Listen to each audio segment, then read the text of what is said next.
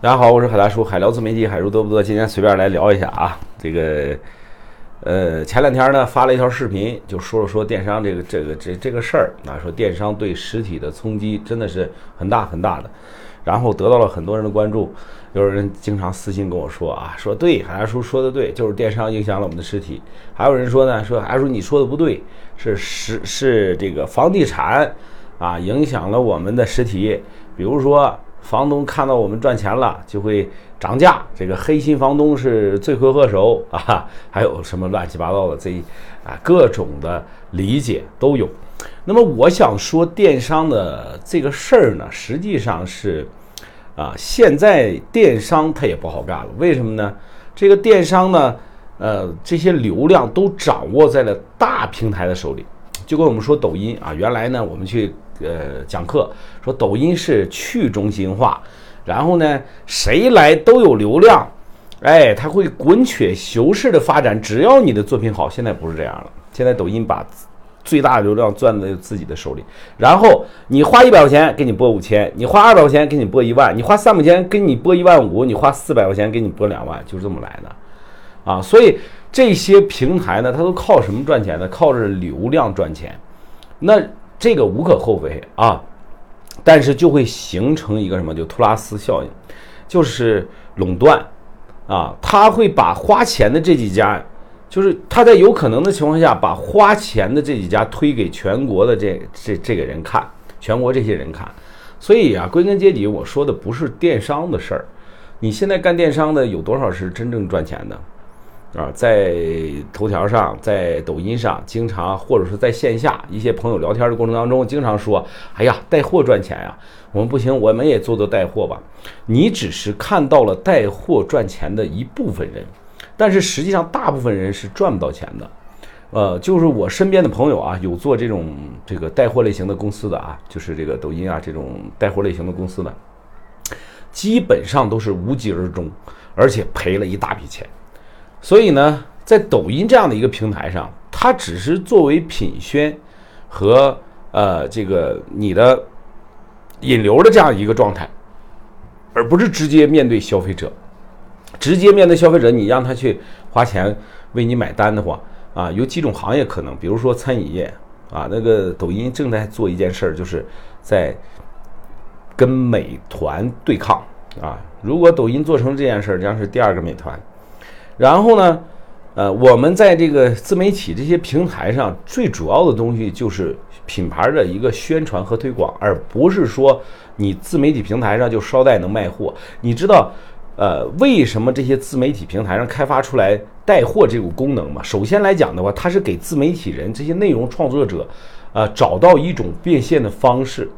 那这种变现的方式呢，就是说什么呢？就是你自媒体的人的个人 IP 强大了以后，就有很多粉丝会信任你，然后呢，你再通过你的信任啊，推荐产品给他，然后达到成交的这样的一个目的。但是实际上，我们现在的自媒体人他没有甄别产品的能力。啊，就是说，他也不知道到底这个这个产品市场上符合什么样的一个消费群体，或者说你的产品好与不好，我们都不知道，因为我们是创作知识领域的，我们是自媒体人、内容创作者，我们不是个销售，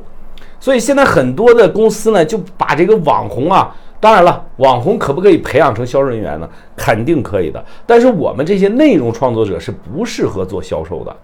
因为。我们没有市场的经验，我们也没有这个推销的经验，我们我们也没有做销售的经验。你要愣把我们培养成一个推销的人员的话啊，就是卖货的人员的话，我觉得很难很难啊。还有就是说呀，这个实体呢，其实也是需要改变的了。你比如说，人家线上的啊，一进来亲啊，你在干什么？你想要什么？你想要咨询什么？是吧？你能不能做到啊？然后还有这个。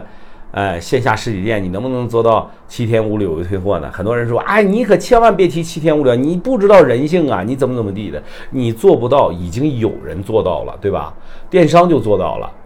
所以电商跟实体啊，它其实没有冲突，但是，啊，你咱们的实体也要改变思维，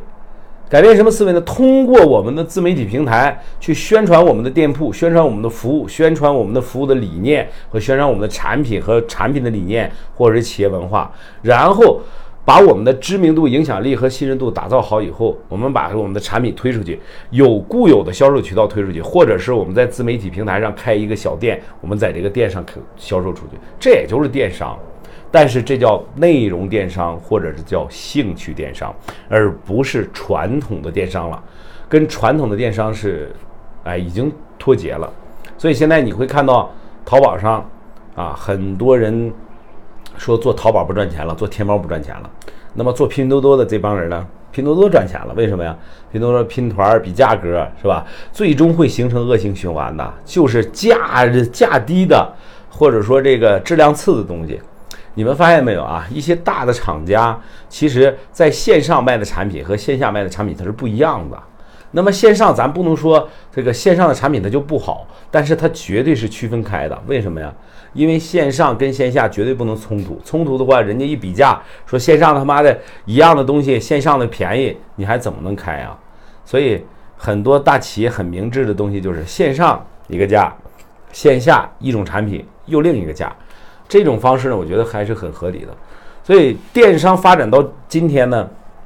啊，它是时代的一个发展的一个产物啊，就是符合我们现在当下特色这这特色的东西，所以我们不想去啊，在这个时代滚滚车流的这个面前，我们做一个小螳螂，我们去螳臂挡车，对吧？我们不想这个是呃去做这件事儿，所以呢，大家伙儿呢一定要。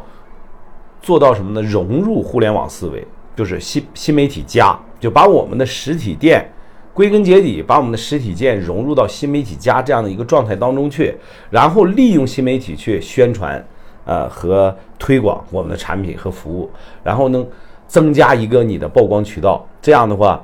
啊希望大家实体生意啊越做越好。感谢，今天就到这儿。